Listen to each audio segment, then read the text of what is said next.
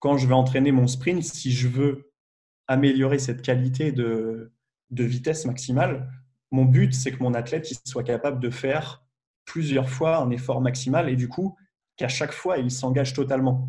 Et si je lui laisse pas le temps en lui faisant 10 fois 100 mètres ou 10 fois 200 mètres avec 2 minutes, en fait, très rapidement, la performance, elle sera plus du tout maximale.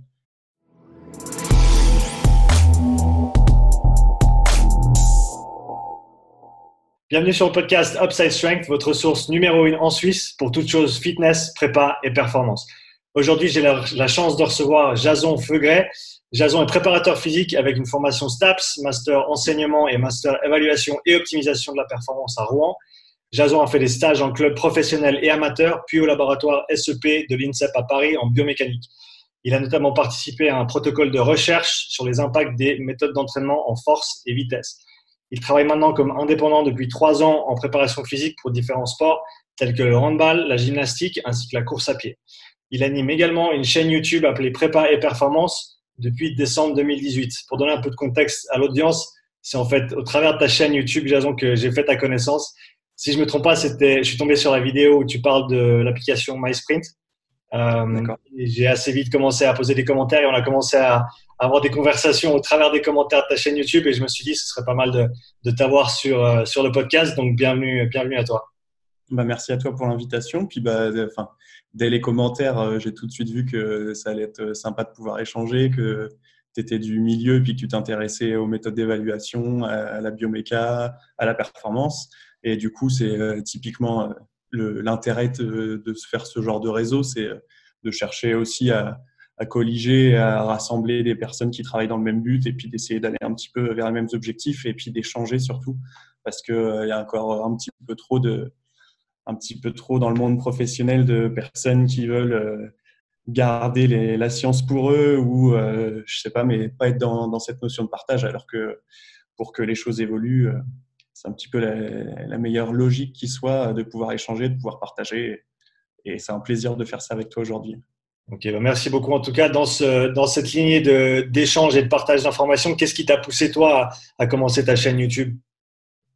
Alors déjà, c'était un projet que j'avais de longue date. Euh, initialement, c'était justement euh, au laboratoire CEP, euh, quand j'étais en stage, où on en discutait avec le, le directeur du laboratoire et il disait qu'il voyait souvent cette problématique qui était, eux, en tant que chercheurs, ils ont beaucoup de connaissances, euh, sauf qu'ils n'ont pas le, temps et euh, les moyens de vulgariser l'aspect scientifique. Alors, ils organisent des événements, ils, communiquent beaucoup sur les réseaux, mais euh, ils ont aussi énormément d'investissements pour la publication des articles scientifiques, pour euh, tout, ce qui, bah, tout ce qui régit un, travail de scientifique.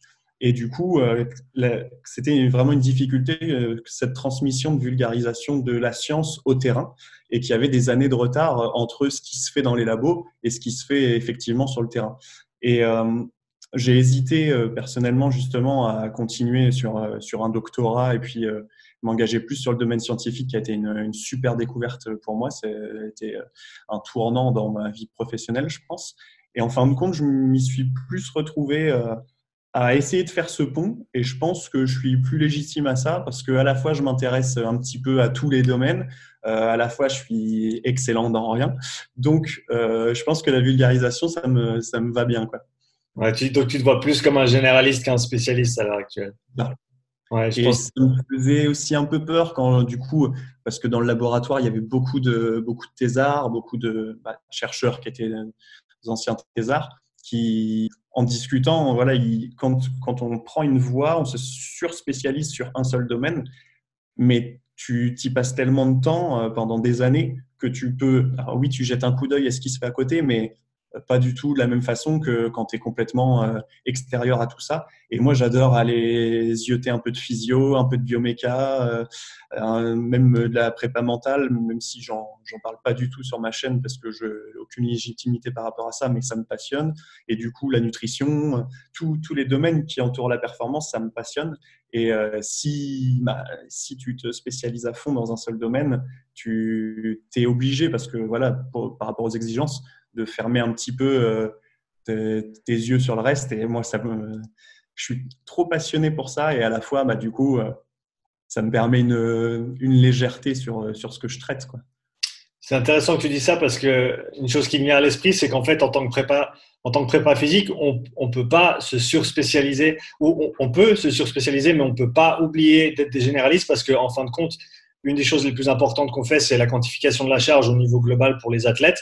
Et pour pouvoir avoir un œil là-dessus, il faut avoir un œil sur tout, en fait. Et donc, je pense c'est aussi de par ce qu'on doit faire avec les athlètes, on, est obligé d'être euh, de toucher un petit peu à tout. Et donc, je pense que c'est à la fois un, avantage et un inconvénient, mais ça nous donne l'avantage.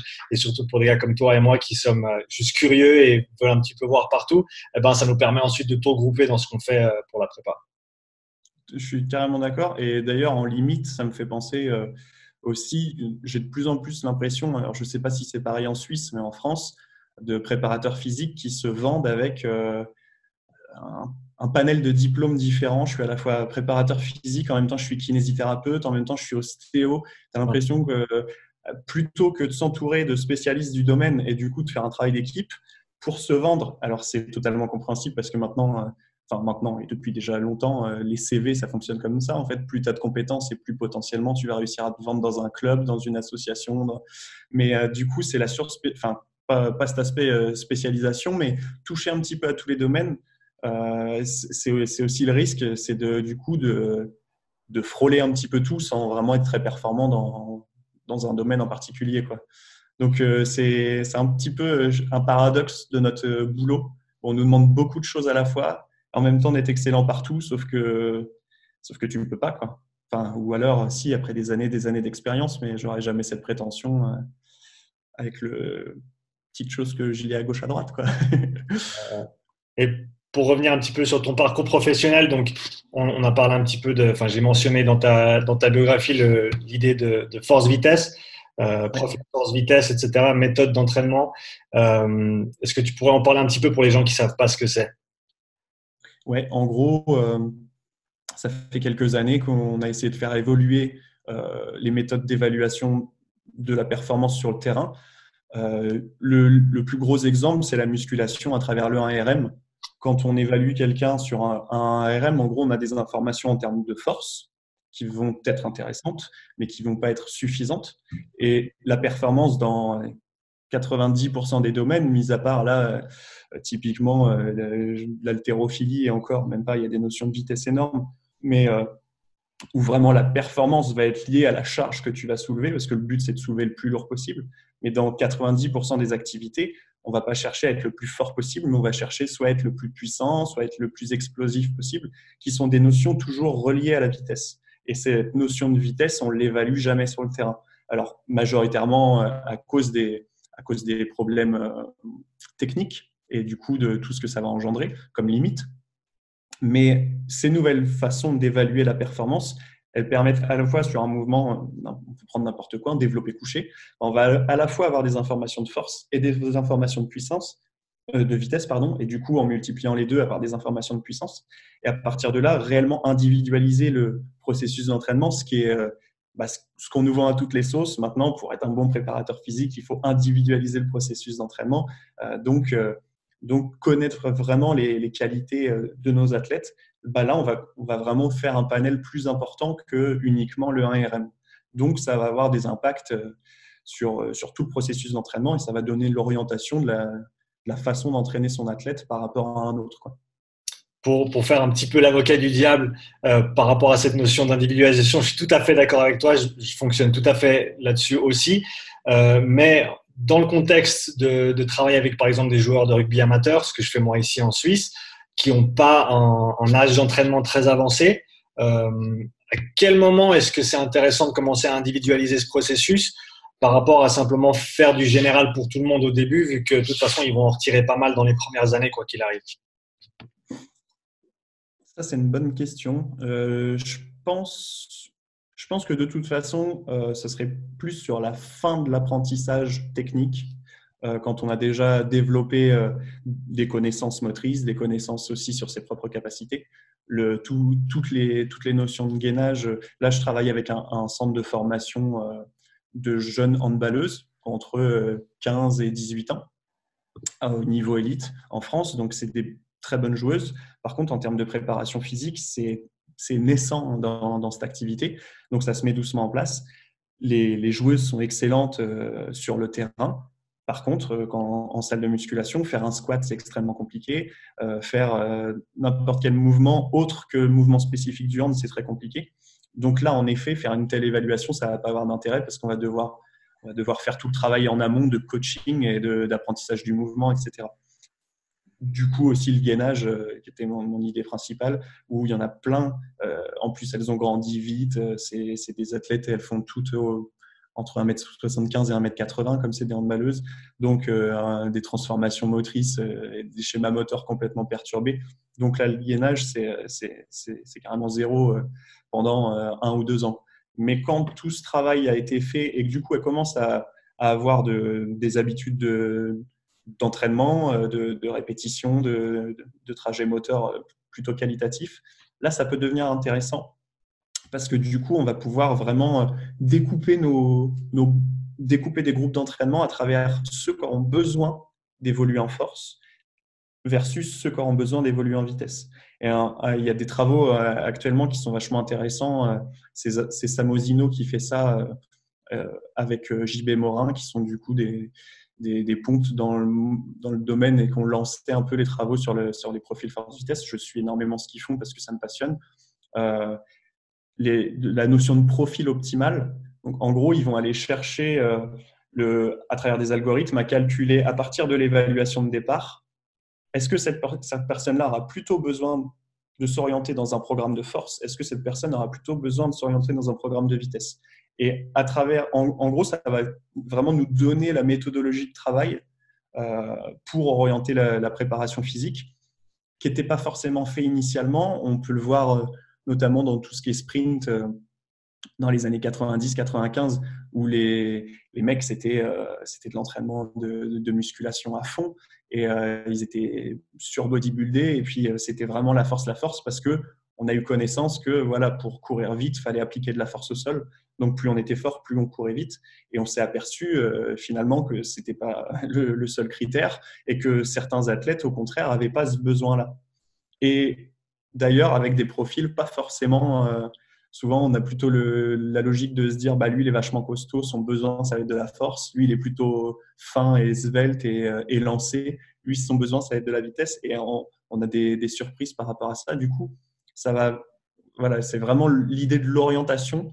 Euh, par rapport à ta question, euh, j'aurais tendance à dire quand tu as, la sensation que l'athlète euh, il commence à avoir un, un, panel complet dans sa méthodologie d'entraînement et puis peut-être qu'il commence à stagner aussi dans ses performances. Parce qu'on arrive, quand on commence à bien s'entraîner, on arrive souvent sur des performances un petit peu plateau.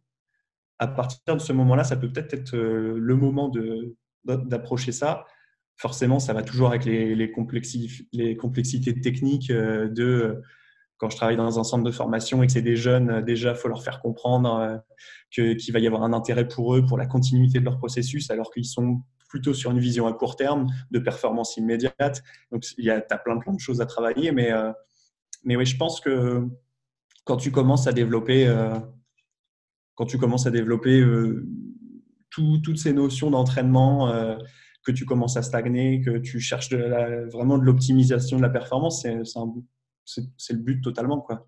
Ne plus rester sur euh, ce qu'on a l'habitude de faire euh, à travers l'entraînement en puissance, c'est 60% du 1RM, et puis on va faire 6 x 6 ou on va faire 8 x 8, et puis pourquoi on fait comme ça, on ne sait pas pourquoi. là, ça me fait penser, quand tu travailles avec des notions de vitesse, tu vas pouvoir aussi individualiser l'entraînement par rapport à la réponse, euh, la réponse euh, immédiate, euh, d'avoir un feedback immédiat sur ta performance. Si tu travailles avec un accéléromètre, que ton athlète il fait 1500 watts de puissance quand il fait son mouvement, bah, tu peux en, maximal, tu peux, tu peux considérer, bah, voilà, dès que tu perds 10%, tu arrêtes. Que ça fasse 3 répétitions ou que ça en fasse 15. Et là, tu vas aussi pouvoir du coup euh, individualiser ton processus d'entraînement dans quelque chose d'un peu plus pertinent que de dire euh, je vais aller faire 6 x 6, je vais aller faire 8 x 8, je vais aller faire 10 x 10, où on s'est basé sur des schémas euh, un peu préconstruits. Et au final, au bout d'un moment, on réfléchit plus pourquoi on fait ça. Et puis derrière, en découle forcément la récupération. Si on est sur des efforts de puissance, bah voilà, on, va laisser une récupération complète ou une récupération incomplète en fonction de ce qu'on veut travailler. On pourra en, rediscuter par la suite, je crois. Mais, mais du coup, voilà, ça va vraiment euh, amener du qualitatif dans le processus d'optimisation de, la performance.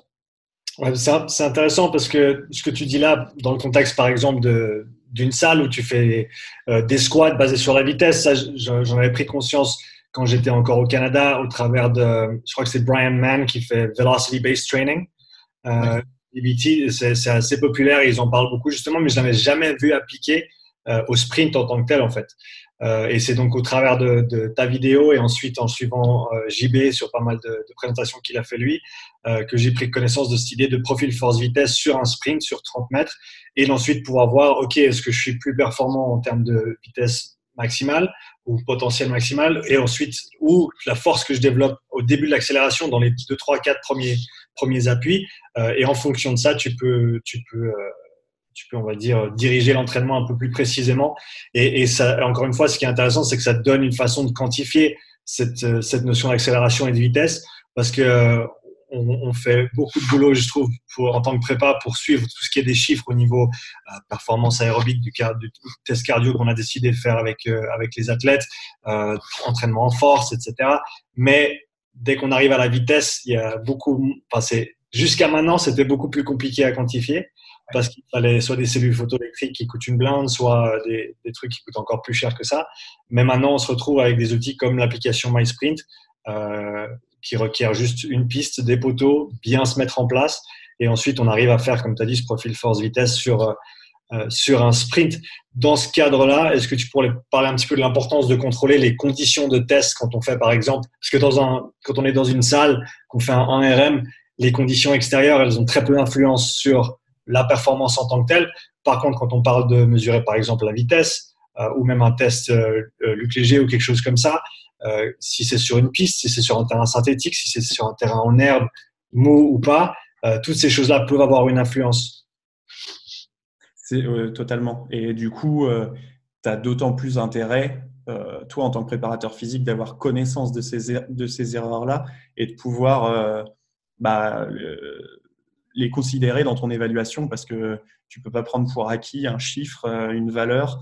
Pour autant, c'est ce qu'on va retrouver euh, à fond dans les clubs parce qu'aujourd'hui, pour se vendre en tant que préparateur physique, tu as plutôt intérêt à amener des valeurs, à, pouvoir prouver que tes athlètes ont progressé et euh, ce, relevé de data euh, il devient essentiel et il va faire la différence entre euh, celui qui avance à l'aveugle et, celui qui a des choses à prouver en fin de saison. Bah voilà, peut-être qu'on n'a pas gagné le championnat, mais euh, moi je te montre euh, ce, ce, retour chiffré. Tel athlète, il a progressé sur ce plan-là à tel, tel, tel niveau, celui-là, machin, celui-là, machin. Et au moins, tu as un retour et puis tu peux faire un suivi. Nous, dans le cadre du coup, justement, de, du centre de formation, c'est essentiel quand tu les as sur plusieurs années de, pouvoir chiffrer ta progression de, 15 ans à 18 ans, parce que sinon, euh, ils sont passés entre tes mains et puis et puis tu n'as pas prouvé grand-chose. Du coup, dans ton évaluation, la prise en compte de l'erreur, elle elle est, essentielle. Et ce que j'aime justement avec ces, travaux et ces outils, parce que comme tu viens de parler de l'application MySprint, ce qui est génial, c'est qu'il y, a, il y a cinq ans, euh, il, fallait, il fallait passer par une grande structure ou travailler avec des clubs professionnels pour pouvoir avoir les, les outils pour utiliser ça aujourd'hui, pour, euh, pour 10 euros, euh, tu achètes l'application. Tu as un protocole à bien respecter, à bien mettre en place, mais cette, cette évaluation, elle a été testée et elle a été euh, notamment comparée avec différents évaluateurs. Et ça, c'est hyper intéressant. C'est-à-dire que même si tu prends Jean-Paul et, et, Brigitte qui font cette évaluation, eh ben, ils, ont, ils ont ressorti une, une évaluation de l'erreur qui est de l'ordre d'une image sachant que en gros, quand tu filmes, tu es à 240 images secondes. Donc, de l'ordre d'une image, quand tu respectes bien le protocole, ce qui représente une erreur de 0,06 secondes. Donc, euh, pour, pour une telle évaluation de terrain euh, qui te demande euh, quasiment pas d'investissement, c'est incroyable d'arriver à un niveau comme ça de, reproductibilité de ton, évaluation. Et du coup, là, tu as, un outil qui tient la route. Euh, c'est essentiel dans, le processus d'évaluation. Ça m'a fait penser, euh, ce que tu viens de dire, euh, c'est dingue qu'on n'évaluait pas avant le sprint parce que pour le coup, c'est le profil force-vitesse dans toute sa splendeur parce qu'on part de la vitesse zéro, on est à l'arrêt. Et donc, euh, zéro vitesse, zéro force. On va pousser euh, à fond au sol, donc euh, force maximale, jusqu'à atteindre notre vitesse maximale qui va être bah, notre vitesse de sprint maximale avant de décélération. Et là, on a vraiment le panel complet de notre performance qui est, décrit sur, alors en, général, là, on le conseille sur 30 mètres avec l'application. Euh, sur, des, sur des sprinteurs purs, ça serait un, petit peu plus parce qu'ils accélèrent pendant plus de temps qu'un sportif de sport collectif, par exemple. Mais du coup, à travers nos 30 mètres, là, on va avoir un panel d'informations sur notre force, sur notre puissance, sur notre vitesse. Et là, on a un truc, euh, on a un truc béton. Euh, pendant, mon, pendant mon protocole de recherche avec, avec l'INSEP, on a bossé justement sur une évaluation et on n'a pas utilisé cette application. On avait des opto-jump et on avait 30 mètres d'opto-jump. Donc, euh, opto-jump, euh, on sait que ça coûte 2500 euh, balles pour un mètre pour pouvoir faire des détentes verticales. Quand on a 30 mètres, tu as un petit peu d'argent sur le terrain. Et en fait, on s'est rendu compte, malgré le prix de l'outil, qu'on n'avait on pas la première valeur, puisque en, gros, l'opto-jump, il va calculer le temps de contact au sol. Donc, dès qu'il y a un appui entre l'émetteur entre et le récepteur, du coup, lui, il va savoir à quel endroit il se trouve, combien de temps il reste au sol avant de redécoller. Et donc, on a toutes les informations des pas pendant le sprint. Seulement, le moment où il y a le plus de création de force au sol, c'est le démarrage. Et le démarrage, on n'est pas encore dans l'opto-jump parce qu'on va y rentrer euh, en même temps qu'on va rentrer avec notre cellule et du coup qu'on va avoir le lancement de notre chronomètre. Et le moment qui est le plus, enfin, quasiment le plus important pour notre profil force-vitesse du côté force, on n'a pas l'information. Et du coup, on a dû on a dû faire autrement. On avait une caméra ultra rapide avec euh, énormément d'images secondes. On devait du coup filmer la personne démarrer jusqu'à temps qu'il mette son premier appui dans l'opto-jump, calculer la distance de l'opto-jump pour savoir s'il avait mis son pas à 30 cm, à 40, à 50. Et du coup, à partir de ça, par rapport au nombre d'images par seconde, savoir combien de temps il avait mis et, et extrapoler la force au sol. C'était une galère pas possible. Ça fait des, des milliers de données à traiter. Donc, en plus, il faut l'informatique, le, script euh, d'ordinateur qui traite euh, la chose derrière, parce que ça, avec Excel, ça prendrait des heures et des heures. Et on, comprend la, complexité du, test et de la reproductibilité. Et ça, souvent, je le vois un petit peu avec YouTube, là, parce que du coup, il y a des gens qui sont moins du domaine, euh, du domaine de la prépa physique, mais en même temps qui sont super intéressés. Donc, ils cherchent. J'ai mis des, des, des, tests VMA classiques, Luc Léger, euh, Demi Cooper, etc. Et euh, du coup, il y a des questions qui reviennent et en fait, euh, où tu n'as pas du tout cette, bah, cette conscience des limites du test. Et c'est un peu pris pour acquis. On dit le Luc Léger ou le test Cooper, c'est top pour telle évaluation, alors qu'ils limitent des intérêts. Et le travail du préparateur physique, c'est de connaître les limites de son, de son job et de son évaluation pour, euh, bah, pour les prendre en compte et pas, tout prendre pour acquis, ce serait, trop, ce serait trop simple. Et en même temps, ça peut aussi permettre de faire dire ce qu'on veut à des chiffres. Donc pour se vendre, ça peut être plus facile. ça dépend de quel côté on, se place. Mais du coup, l'interprétation, euh, c'est essentiel pour chaque outil. En musculation, je travaille souvent avec le BIST, qui est un petit, c'est un petit accéléromètre que tu peux fixer sur les barres. Il est hyper pratique parce que c'est long. GymAware, je connais celui-là. Et, euh, Non, lui, il est... le GymAware, c'est un capteur filaire. Donc, tu accroches et du coup, c'est par rapport à la, à la, longueur du câble, il va calculer la vitesse. Mmh. Euh, là, en gros, lui, il est, euh, ça fait cette taille-là, c'est vraiment tout petit. Tu le clips, c'est aimanté. Et une fois que c'est sur la charge, en gros, comme le téléphone portable, il va être capable de reconnaître les mouvements euh, dans les trois plans dans l'espace. Et donc, il va, en, il va en déduire des vitesses. Donc, quand on a notre charge avec des poids, euh, on va pouvoir faire un profil du coup charge-vitesse. Qui est sur la même logique que le profil force-vitesse, sauf qu'on ne va pas les calculer les niveaux de force en newton. On va rester sur il y a 80 kg sur ma barre, il y a 60 kg. Donc hyper applicable et vachement plus pratique pour monsieur tout le monde. Euh, du coup, cet outil-là, hyper performant, pas très cher parce que c'est sorti autour de 350 euros. Là, d'occasion, je crois qu'on le trouve à 200, 250 euros. Par contre, là, la grosse limite, c'est 60 Hz. Donc, tu as 60 informations par seconde. Donc, sur du lourd, euh, c'est relativement précis parce qu'il va réussir à calculer combien de distance il a fait en temps de temps et il va, il va être très précis. Euh, il y, a, il y a eu des études aussi de, de, comparaison par rapport au GymAware, par rapport, euh, je trouve plus le nom de la grosse bécane qui est la référence qui, qui est autour, autour de 4500 euros. Euh, en, accéléromètre aussi. Bref, euh, je pourrais retrouver le nom, je pourrais te retransmettre si tu veux mettre dans les informations les différents accéléromètres. Euh, ils l'ont comparé sur, euh, en gros, au-dessus de 50-60% du ARM, c'est nickel. Par contre, si tu vas travailler de la vitesse, là, pour le coup, les, les, valeurs, elles vont être, elles vont pas être aberrantes, mais justement, elles vont être plutôt tirées vers le bas parce qu'elle n'aura pas assez d'informations. Et du mmh. coup, tu vas passer une, enfin, une seconde, un mètre seconde en mouvement au-delà, c'est un, peu, un peu foireux. Donc, une fois que tu as connaissance de la limite de ton outil, hyper pertinent pour entraîner en force, pour entraîner en puissance force, pour entraîner en explosivité, etc. Par contre, voilà, pour un programme de vitesse, bah là, tu sais que tu vas être limité et que tu n'auras pas l'information. Par contre, euh, intérêt, euh, intérêt opposé, euh, l'ergonomie hyper pratique. Tu as une interface Internet, tout est en anglais, mais toi, c'est pas un problème. Je pense que pour beaucoup de gens maintenant, nous les Français, c'est un peu un problème parce qu'on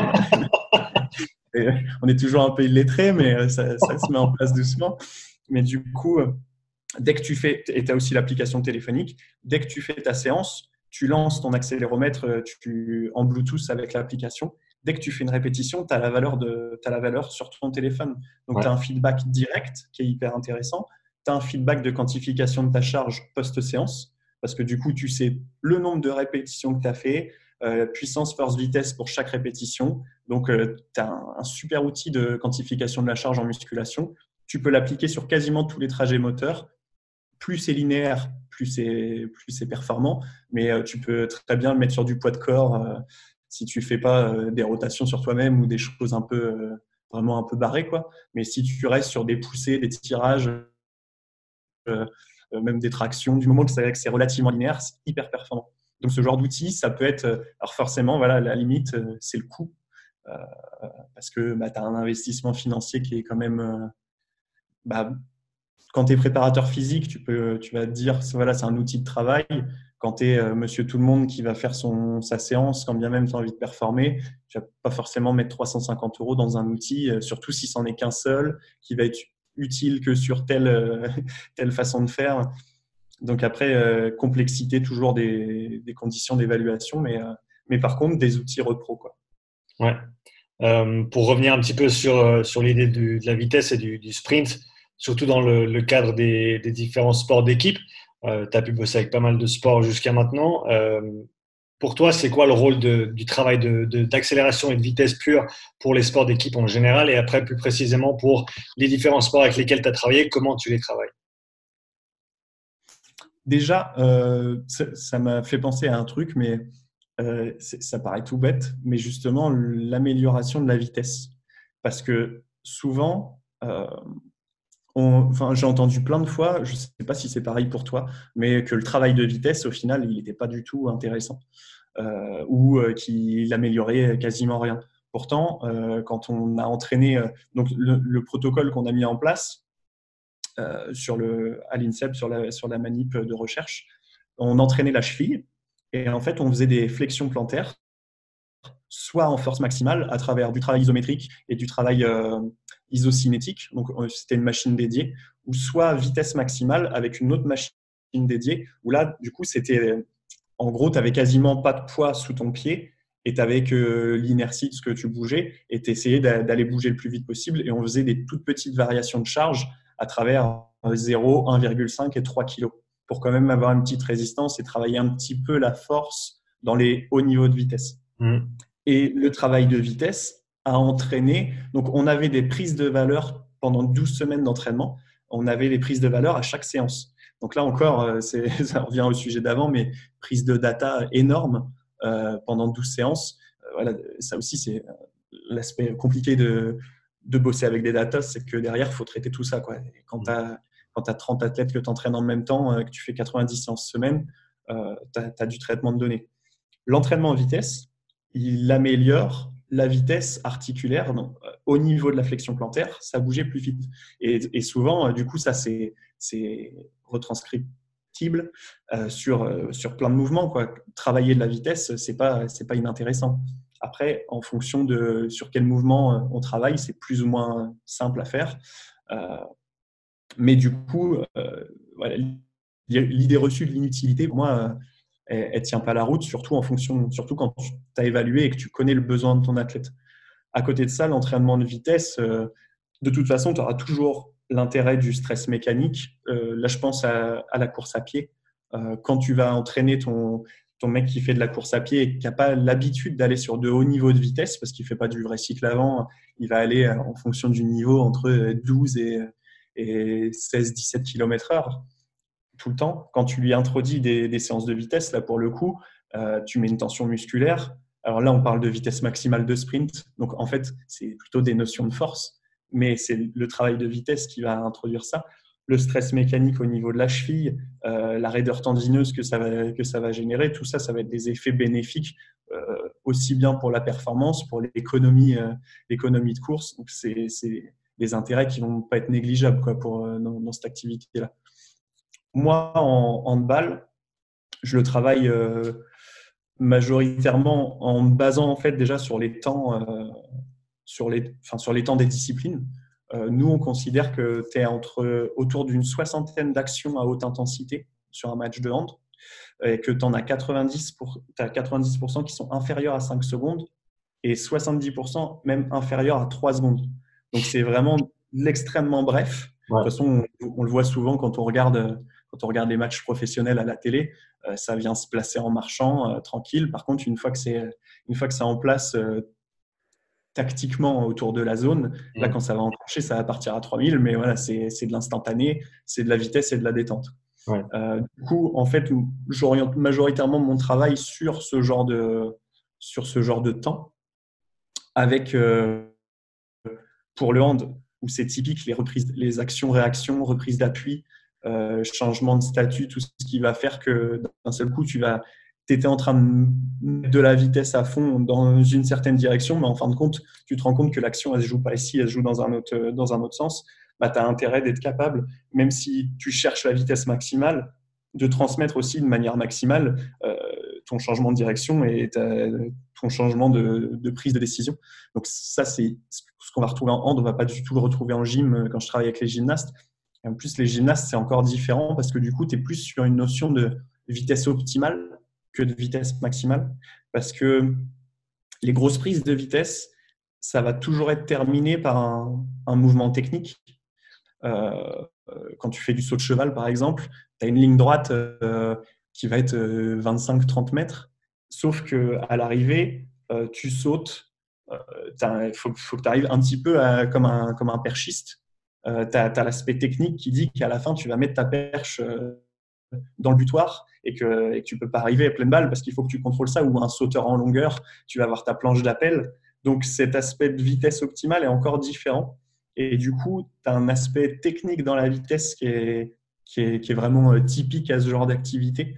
Donc là, je travaille moins en gros sur la recherche du développement de la vitesse et plus, alors pour dans le cas du, de la gym, c'est encore différent, mais tu as l'aspect lactique qui rentre à fond parce que, euh, par exemple, au sol, ça va durer euh, une minute 10, une minute 20, la prestation, et du coup, euh, tu es quasiment à fond tout le temps. Donc là, pour le coup, c'est de la prise de vitesse, mais genre quand, on le fait travailler, souvent, c'est on va mettre une diagonale d'accélération plutôt que, plutôt que des sauts, saltos et tout, l'aspect technique.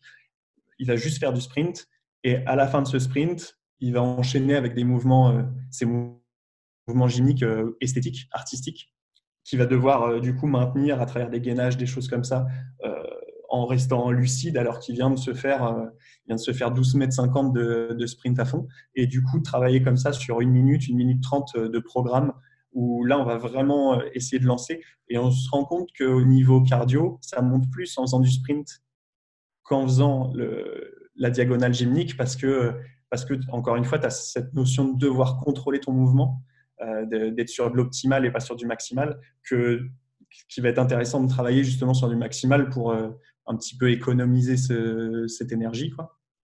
Et sur la course à pied, du coup, comme, comme on disait tout à l'heure, là, pour, pour le coup, c'est plus, c'est pas vraiment dans une logique de planification, c'est un petit peu plus comme un, complément, comme la musculation. Ça va être gagner en économie de course, gagner en puissance de course à travers du travail de vitesse qui a longtemps été mis de côté parce que parce qu'on n'atteint jamais ces niveaux de vitesse pendant, pendant un marathon, pendant un ultra, et qui pourtant euh, va développer beaucoup de choses pour, pour le coureur. Et donc, toi, vu que tu évolues pas mal dans le monde de la, de la course à pied, est-ce que maintenant ça devient accepté en tant que, on va dire, modalité de travail, le, travail de vitesse pure Et est-ce que c'est abordé vraiment comme du travail de, sprint et de vitesse ou est-ce que c'est encore mis ensemble avec tout ce qui est fractionné, avec pas mal de fatigue, etc. Ça dépend avec qui tu travailles. Euh, souvent, là, euh, les contacts des clubs, c'est un peu compliqué parce qu'il y a encore des entraîneurs en place euh, qui sont encore sur des anciennes méthodes. Et du coup, parfois, c'est pas du tout compris. Et puis, et puis, tu vas pas rentrer dans une joute verbale, donc euh, tant pis. Par contre, souvent, quand tu travailles avec des personnes en individuel, en fait, là, ils sont totalement preneurs euh, parce que bah, parce que c'est ce qu'ils te demandent. C'est d'appliquer ta méthode. Et puis, eux, ils vont constater sur les chiffres leur performance. Est-ce que j'ai une amélioration? Est-ce que j'en ai pas eu? Et puis, peut-être, s'ils n'en ont pas eu, ils iront voir un autre entraîneur, un autre prépa. donc, c'est assez différent en fonction des personnes. Par contre, tu as souvent une, euh, une sorte d'anxiété de, l'effort maximal, euh, du risque de blessure lié à l'effort maximal. Mmh. Ce qui est drôle parce que justement, c'est le fait de faire des efforts maximaux en général qui, qui, va, te, qui va avoir un aspect préventif sur ta, sur ta performance. Et, euh, et tu le retrouves aussi dans les sports collectifs, ça. faut les entraîner, mais il faut pas trop pousser non plus. Euh, parce que encore une fois, ils ont l'idée du travail de vitesse qui va être on va se faire mal. Quoi. Alors que travailler de la vitesse, c'est pas forcément ça. Et puis, et puis même, même, comme tu as dit, ça va presque dans l'autre sens où, par exemple, pour prendre l'exemple du, rugby dans lequel j'évolue euh, ou dans lequel je coach, les mecs atteindront presque jamais leur vitesse maximale sur le terrain en jeu. Euh, Simplement du fait de la nature du jeu, que, à moins que tu aies un champ ouvert et puis 80 mètres devant toi, euh, et puis que, tu mets les cannes et que tu es encore frais, tu vas peut-être y arriver gentiment. Mais tu as un ballon dans les mains, c'est différent. Alors que c'est le fait de travailler la vitesse maximale qui va faire que ben, quand tu arrives à cette vitesse maximale en match, peut-être, eh ben, tu as beaucoup moins de risque de te péter parce que tu l'as vu avant, tu l'as travaillé avant. Euh, donc c'est presque un, outil de prévention de blessures. Pour, moi, en tout cas, c'est en pré-saison parce que les mecs, il faut qu'ils soient affûtés, il faut qu'ils faut qu'ils courent vite parce que c'est une des qualités pour moi les plus importantes euh, en termes de faire la différence sur le terrain. Euh, mais après, en saison, c'est aussi un outil de, maintien. Et s'il y a un truc que je peux maintenir avec l'équipe pendant la saison, c'est du travail de vitesse pure.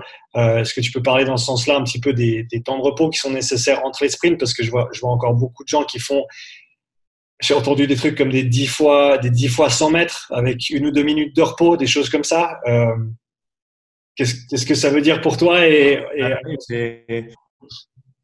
et ensuite, quelle, quelle, serait ta. Là, comment tu ferais les choses?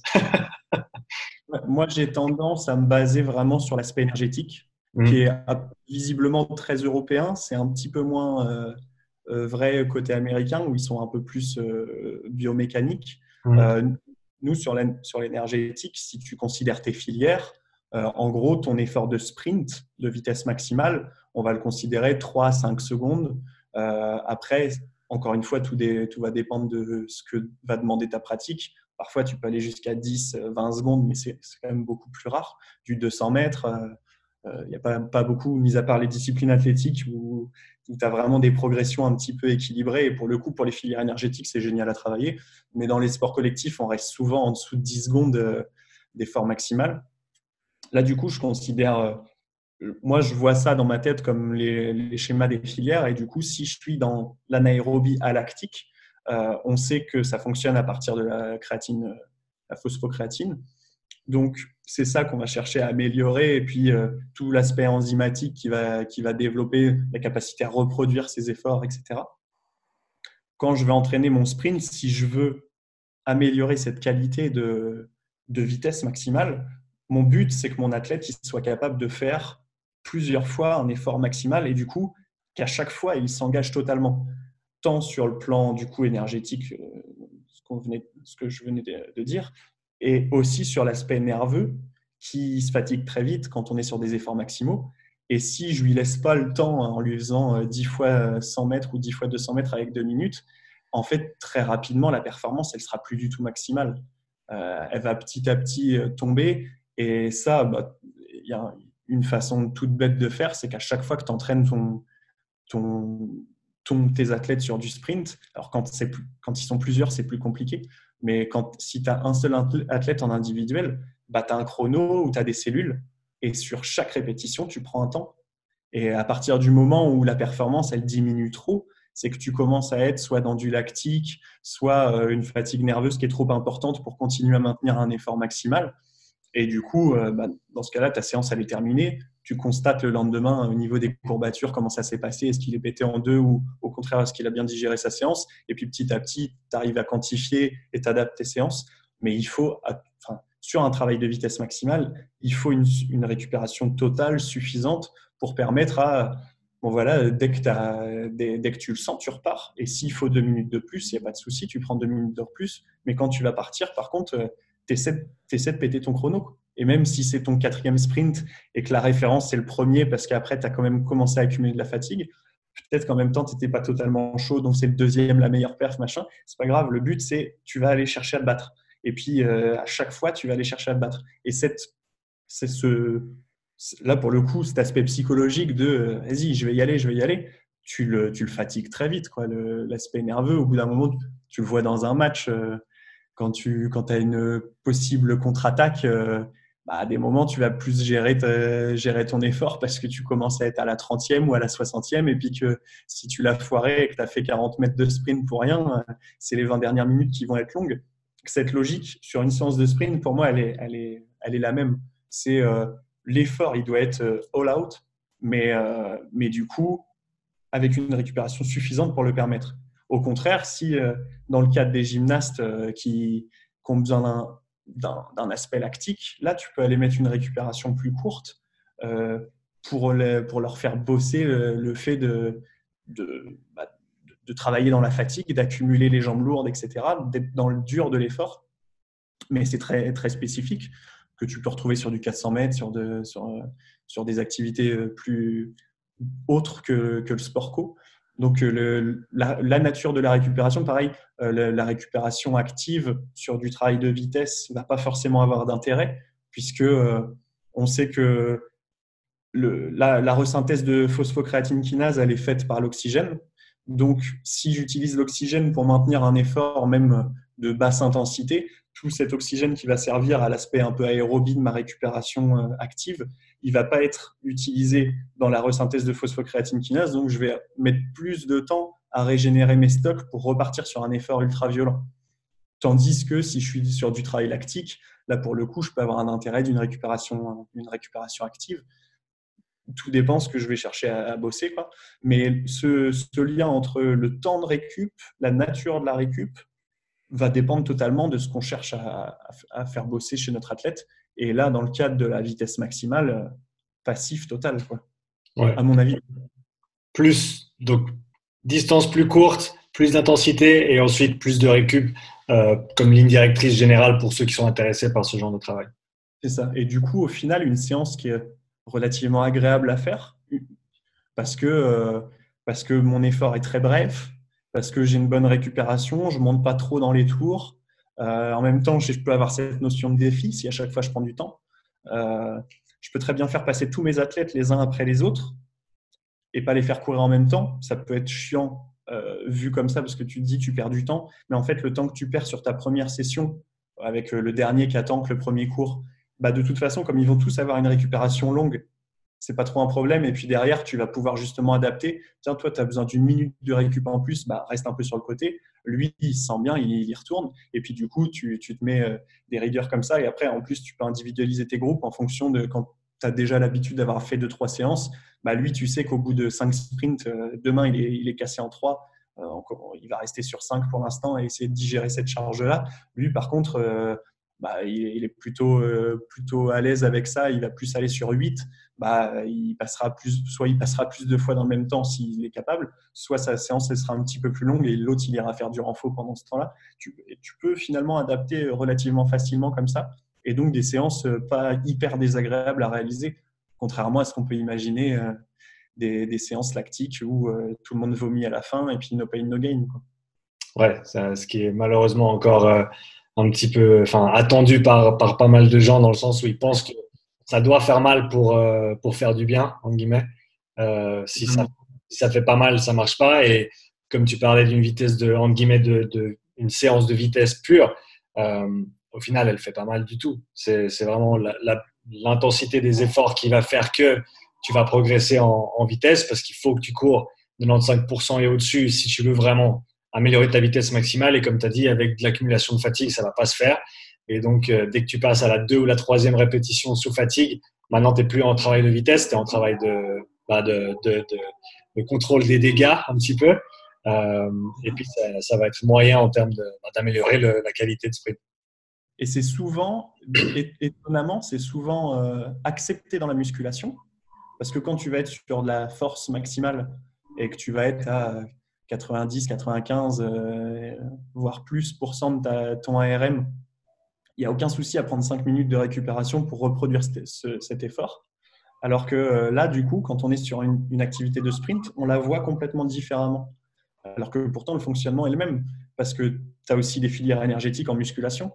Et euh, l'aspect lactique, ce serait justement la, récupération qui est, incomplète et où on va rajouter de la charge et petit à petit, on sent pump euh, bah c'est quelque part lactique des bras. Quoi. Euh, ce qu'on va voir sur les jambes en course à pied, qu'on ne va pas du tout appliquer en musculation, alors que le fonctionnement musculaire est le même dans les deux cas. Et, la muscu, ça ne gêne pas trop de récupérer 5 minutes. Par contre, en sprint, euh, apparemment, il faut, faut courir toutes les 20 secondes. Quoi. Je pense que ça vient un petit peu aussi du, de, de l'idée qu'il y a le temps sur le terrain est limité, surtout quand on parle d'équipes amateurs. Et donc, ben, les, les coachs sportifs, en guillemets, les coachs du sport, euh, les coachs techniques et tactiques, on dirait, euh, sont moins enclins à, à, laisser du temps, en gros, parce que déjà, nous, en tant que prépa, on leur prend du temps d'entraînement. Euh, et donc, déjà, ils ont accepté de nous donner les joueurs pendant un petit moment. Si en plus, ils voient que les joueurs, ils branlent rien pendant 3-4 minutes, euh, ouais, ils, ils, aiment moyen, quoi. Le problème, du coup, c'est vraiment le, de réussir à transmettre ce message qui est là pour le coup, euh, qui vient de la connaissance physio. Euh, sauf que bah, on, a on a toujours du retard dans, dans, les connaissances et que en même temps, c'est difficile de, de justifier euh, ce, que, ce que tu vas aller faire, quand bien même ça peut amener des intérêts énormes à la performance. C'est toujours complexe. Quoi. Ouais, ce que j'ai fait plus récemment, c'est que j'ai commencé à intégrer dans les, dans les, les intervalles de repos entre les sprints, c'est du travail de passe par exemple avec les, les rugbyman. Donc, ils finissent leur sprint, il y a des ballons alignés, ils se mettent par deux à 5 mètres ou à 10 mètres et ils font vraiment du travail de base, technique de passe. Euh, donc, c'est récupération passive, semi-active sur les jambes. Euh, au moins, ils font quelque chose, ils ont un ballon dans les mains, donc ils sont contents. Les coachs, quand ils regardent, eh ben, les mecs sont soit en train de courir, soit en train de faire des passes. Et puis, au final, au final tu as gagné, quoi, parce que c'est vrai que d'essayer d'optimiser, en guillemets, ce temps de travail de sprint, c'est c'est très très compliqué parce que justement, tu as, vraiment besoin de très très peu entre les sprints pour pouvoir répliquer ces efforts de haute intensité.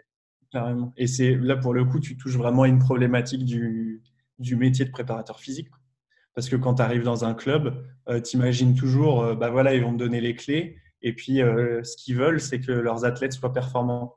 Et puis au final, euh, tu vas te rendre compte que bah non, tu as le droit qu'à une séance par semaine ou deux fois 30 minutes aux échauffements. Et puis en même temps, il faut que ça performe. Et du coup, tu arrives dans des contraintes qui sont super complexes en termes de programmation, en termes d'organisation du temps. Qu'est-ce que tu vas prioriser? Comment tu vas faire tes choix par rapport à, à ce qui euh, au, temps qui t'est imparti? Et c'est tout le problème des préparateurs physiques. Et ça, peu importe le niveau, que tu sois dans un club amateur, mais euh, c'est exactement la même chose euh, à très haut niveau. Quoi. et peut-être même d'autant plus à très haut niveau parce que du coup, tu as des staffs, tu as des gens qui. Tu as chacun qui veut mettre son, petit grain, le, nutritionniste, le préparateur mental, le préparateur physique, le kinésithérapeute, tout l'encadrement. Et c'est normal de leur part parce parce qu'ils voient que leur discipline est essentielle à une performance, et c'est vrai, parce qu'aujourd'hui, sans l'interdisciplinarité sur un club professionnel, c'est hyper compliqué. De, à la fois de faire de la performance, à la fois faire de la prévention de blessures quand les saisons sont longues, euh, et tout cet aspect-là. Mais, euh, mais du coup, le temps imparti pour chacun est, est, un temps réduit, et là, tu te retrouves dans les compromis. Et au final, préparateur physique, c'est un sacré boulot de compromis. Oui, c'est vrai si, tu devais choisir, ben, on va prendre le contexte du handball vu que c'est un des sports où tu évolues le plus régulièrement.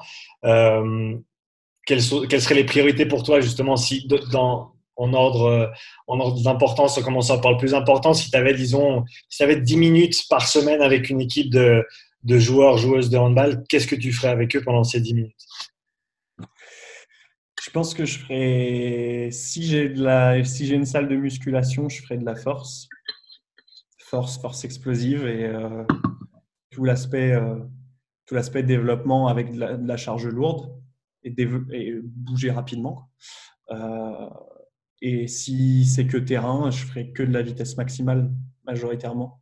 Parce que de toute façon, tu vas avoir un intérêt quand même aérobie dans ton développement de vitesse maximale. Ça se voit beaucoup à travers le HIT qui est très en vogue où on montre que euh, le problème, c'est que derrière, il y a un petit peu trop d'appropriation et de, vulgarisation sur cet aspect-là. Et du coup, les gens ne font plus que du hit dans les salles ou même dans les salles de CrossFit, on fait que de l'intensité, que de l'intensité. On oublie un peu que l'entraînement, il doit être polarisé, que tu dois avoir des sens plus légères que d'autres euh, en termes de prévention et que du coup, tu travailles des puissances, mais aussi des capacités et que l'un ne va pas sans l'autre. Euh, mais tu auras toujours un intérêt à travailler dans l'effort maximal, ta vitesse, qui va être, euh, moi je suis totalement euh, d'accord avec toi là-dessus, pour moi c'est une des notions en sport collectif qui va faire la différence. la vitesse d'exécution, tu, le vois de toute façon quand tu regardes des matchs, que ce soit du foot, du rugby, qu'est-ce que tu, que tu constates le plus C'est le, le, mec qui va courir plus vite que les autres, quoi, qui va créer ce, déséquilibre tactique de toute l'équipe adverse parce qu'il il y a eu un contraint, parce que tout ça. Et du coup, c'est essentiel à travailler. Après, si j'avais que 10 minutes, forcément, c'est restreint et puis euh, c'est faire beaucoup, beaucoup de compromis. Et euh, puis j'essaye au maximum aussi de, bosser sur l'aspect préventif euh, du renforcement musculaire. Donc, pour moi, la prévention blessure, elle est aussi, aussi importante. Mais ouais, je pense que je dirais quand même la force, la vitesse.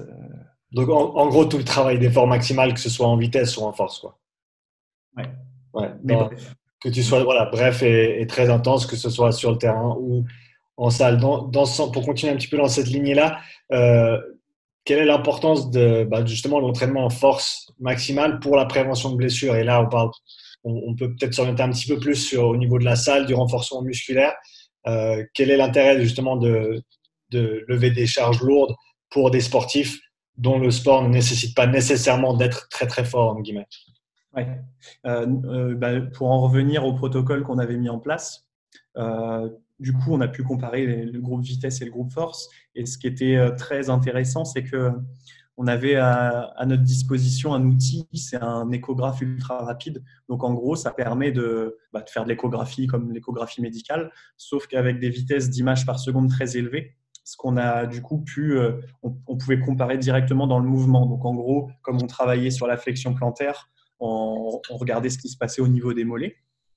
Et du coup, en direct, dans la contraction musculaire, qu'elle soit faite en vitesse, qu'elle soit faite en force, on voyait comment évoluer le muscle, comment évoluer le tendon et l'interaction entre les deux. Et le programme de force induit des modifications euh, au sein du muscle et aussi au sein du tendon, qui sont des vraies modifications pertinentes pour la prévention blessure. Euh, la, raideur, la raideur tendineuse qui va être un des, un des éléments essentiels de, bah, de la solidité de ton articulation et du coup de limiter les, les lésions. Euh, le nombre de myofibrilles, l'angle de pénation euh, musculaire qui du coup va aussi jouer sur cet aspect préventif. On va vraiment modifier la, la nature du, de notre muscle et en faire quelque chose de plus solide. Des adaptations structurelles, donc directement, qui, changent la, structure même de, du muscle, des tendons, des os aussi, parce que par extension, euh, au travers du renforcement, on va changer notre, densité osseuse. C'est ça, l'articulation aussi, le maintien de l'articulaire du coup, parce que bah, forcément le, muscle et le tendon et le complexe muscle-tendon va jouer sur le, sur le, maintien, de, sur le maintien articulaire. Donc tout cet aspect est, essentiel euh, au bien-être. Et c'est pas pas pour rien que là il y a encore des études qui sont sorties cette année et qui montrent que pour les personnes âgées, euh, il faudrait faire une à deux séances de force par semaine en musculation en plus des euh, recommandations qu'on met sur l'aspect aérobie, donc là vraiment pour, le lien cardiaque, mais du coup sur, sur la sarcopénie et le, fait d'avoir une fonte musculaire quand on vieillit, qui est, qui est le facteur en fait premier de, dégradation du corps, parce que bah, forcément plus on perd de muscles et plus à terme euh, on devient incapable de faire les mouvements du quotidien et donc on finit, on finit bah, dans des dans des établissements spécialisés, euh, le travail musculaire et le travail de force, à raison de deux séances par semaine, permet une prévention et une vie en bonne santé euh, beaucoup plus importante. Et là, c'est des, des méta-analyses qui sont, euh, qui sont sorties cette année, donc à, partir de plein d'études différentes, qui montrent que de, de toute façon, il faudrait faire ça toute sa vie. Quoi. Donc si pour le bien-être de monsieur tout le monde, c'est bien. Pour le sportif qui, lui, a besoin de son corps comme, euh, comme son outil de travail, c'est d'autant plus un outil de prévention hyper important. Et pour aller un petit peu plus dans la direction du sport, euh, tu peux parler un petit peu de l'utilité des chariots quand on parle de, travail de, vitesse, mais après aussi de, bah, justement de, force dans ce, cette modalité de la vitesse en fait.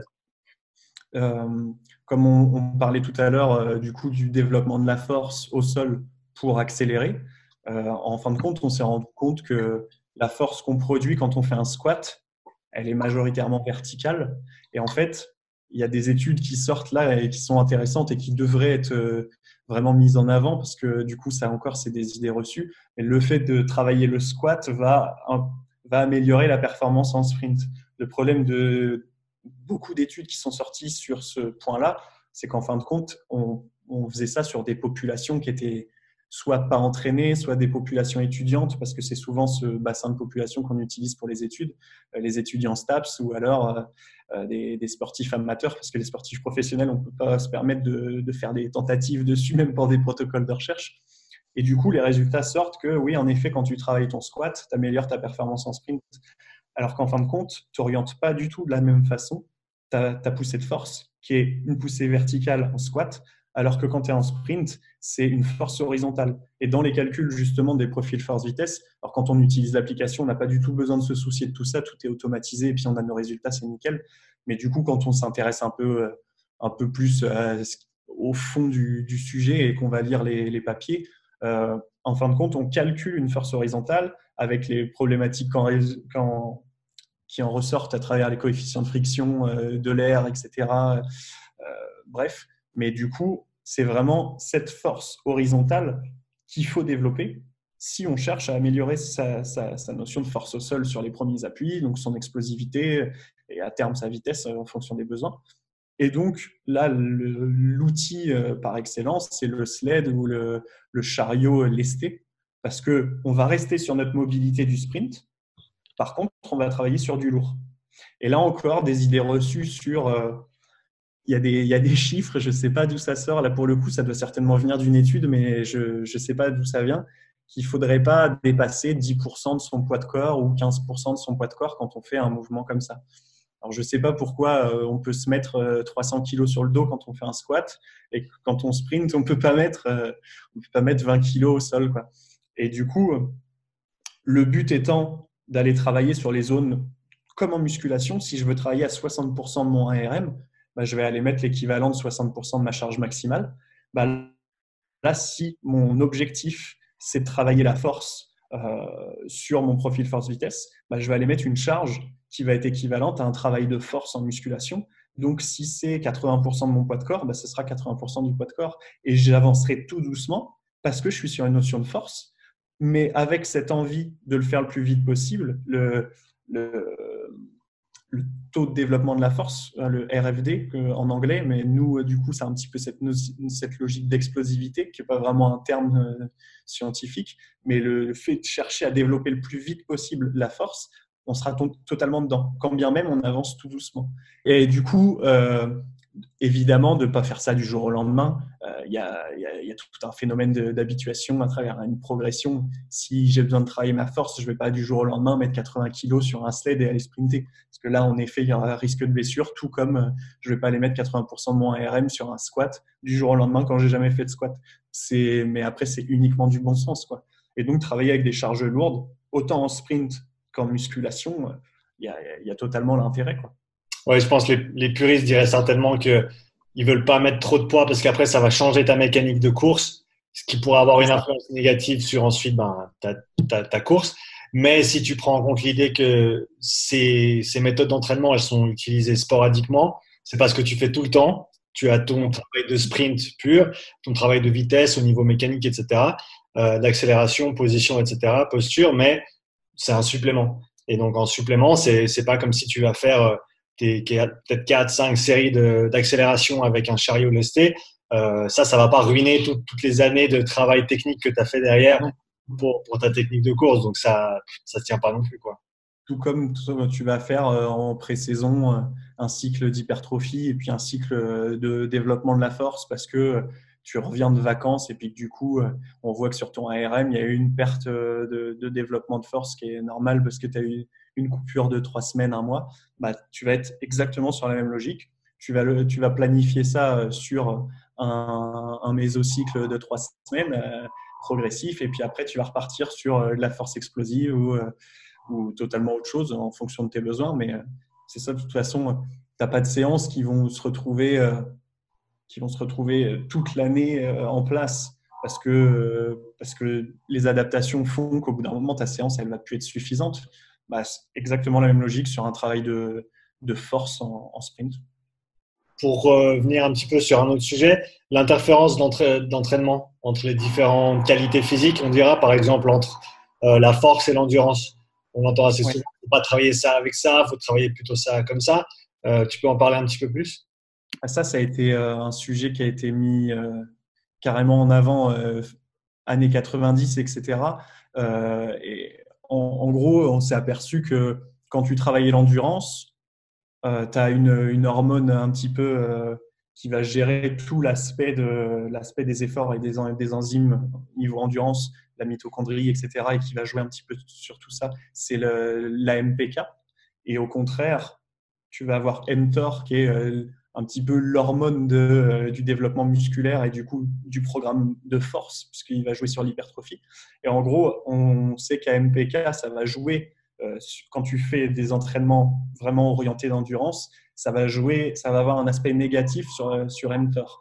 Donc, puisque l'endurance va jouer négativement sur la force, c'est compliqué de, de lier les deux dans un programme d'entraînement, alors que dans beaucoup d'activités, c'est le problème, c'est que tu as besoin des deux.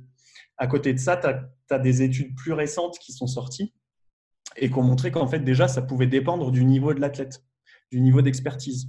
Et plus tu étais expert, et moins on pouvait percevoir cet effet. Donc ça, déjà, c'était vachement intéressant. Ça, c'est euh, date de 2010, c'est Agar pour les gens qui seraient intéressés de, de bouquiner ça.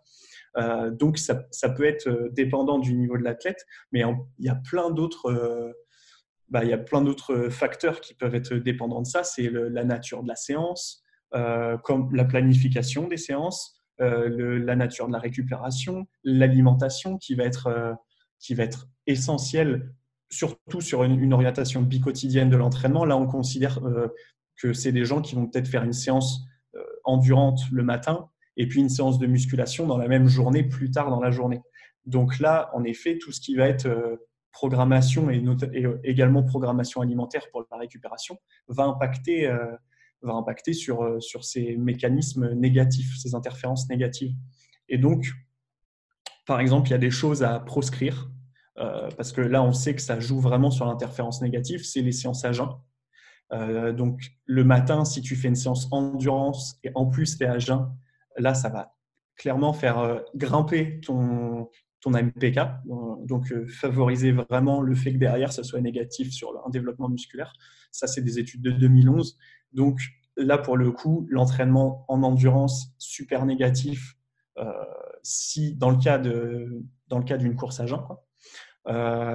L'entraînement fractionné, faudrait séparer un minimum de. Alors, dans les études, ils disent de 3, de 3 heures minimum, mais ça serait quand même mieux que ce soit 6 heures. Donc, vaut mieux tout de suite se fixer sur 6 heures. Euh, et du coup, en gros, 6 heures, ça va être euh, le temps minimal que, que AMPK va mettre à redescendre pour atteindre ses niveaux euh, de sommeil et du coup, ne plus impacter sur, sur mTOR et sur le développement musculaire. Donc déjà, ça, ça veut dire que si on ne fait pas une séance à jeun et qu'à la fois on met au moins 6 heures entre nos deux séances, ça peut être pertinent. Alors forcément, après, c'est des, des, organisations qui sont hyper euh, complexes quand on n'est pas sur du sport de haut niveau parce que, parce que va dire ça à monsieur tout le monde qui s'entraîne trois fois la semaine. Mais je, je donne un peu tout pour que après chacun fasse à sa sauce.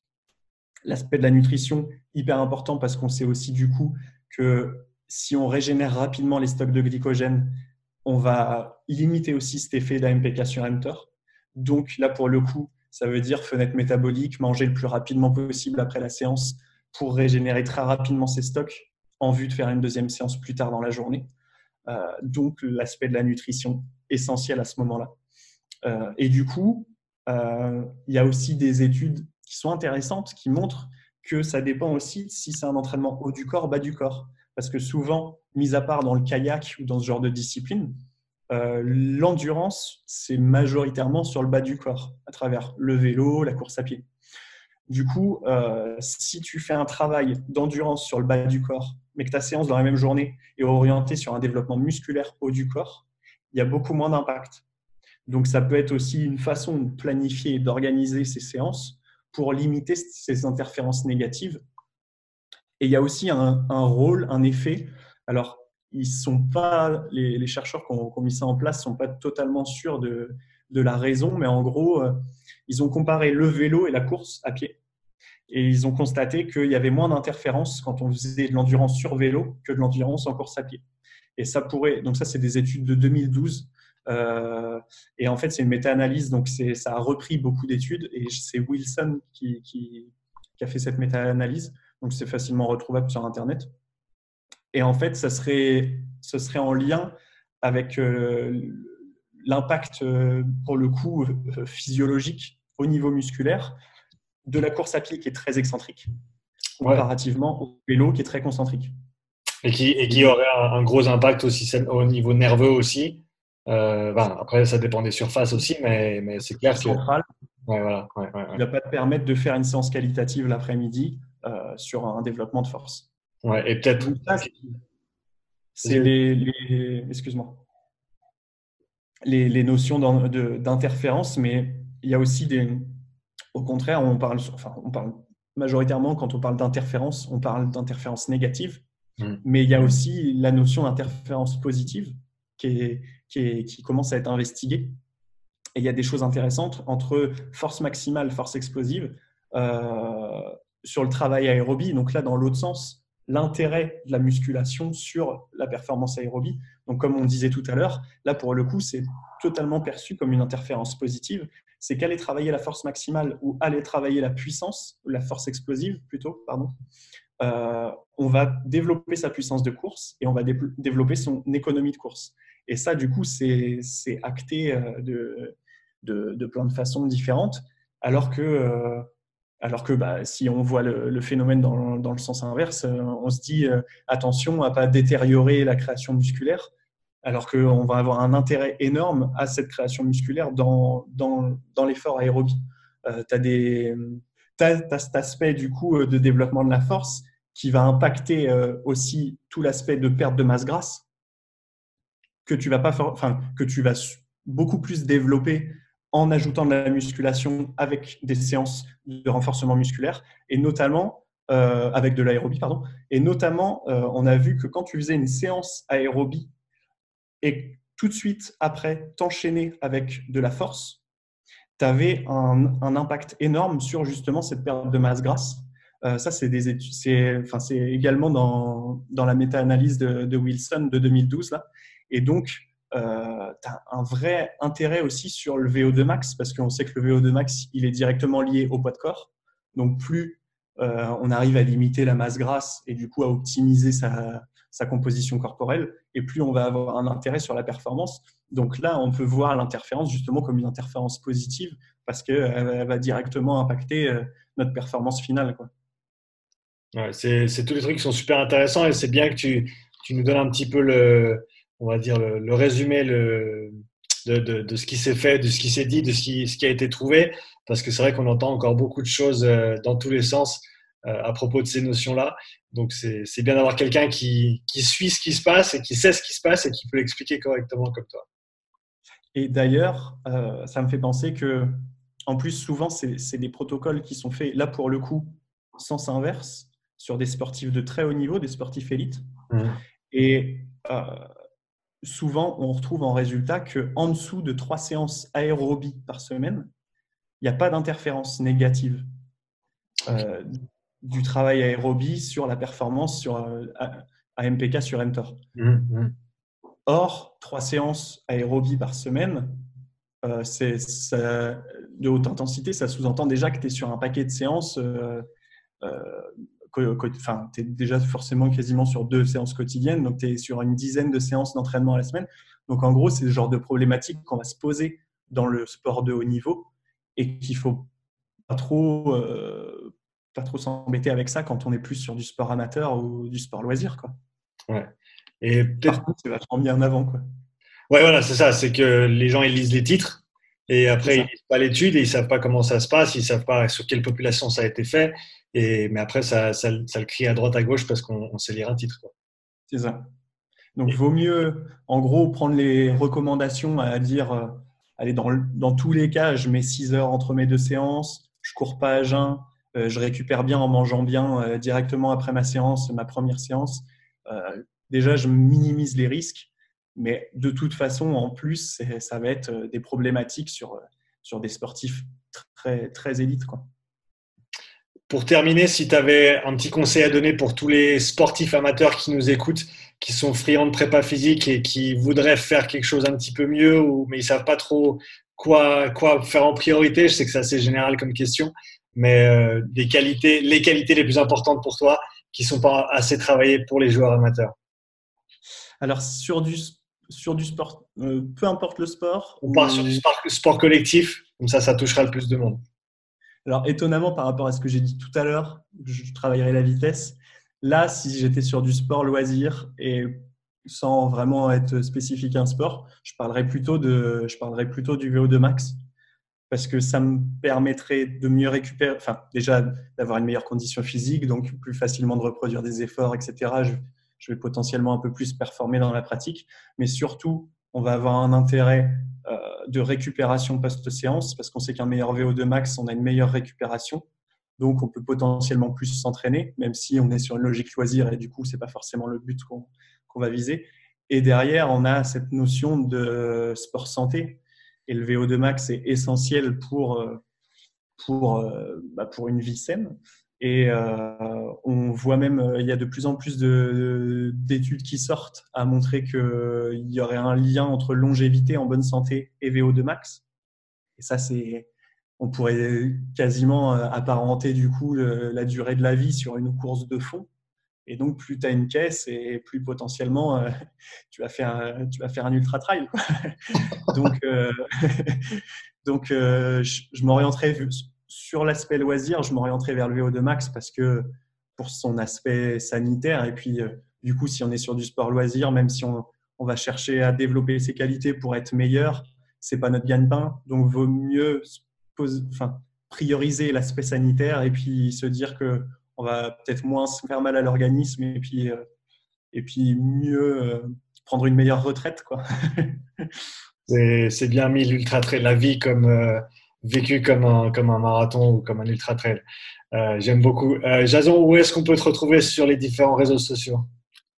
Donc du coup, euh, sur Prépa et Performance, la chaîne YouTube, c'est le plus accessible. On retrouve le même nom sur Facebook et sur Instagram. Donc là, vraiment orientation de vulgarisation. Le but, c'est essayer de, de, bah, de transmettre des notions d'entraînement un petit peu plus qualitatives que, que ce qu'on peut trouver un peu partout sur les programmes généraux, mais à la fois d'essayer de le faire comprendre, même quand on n'est pas forcément du milieu. C'est ça l'aspect très, très compliqué, mais du coup, qui a un vrai plaisir à faire.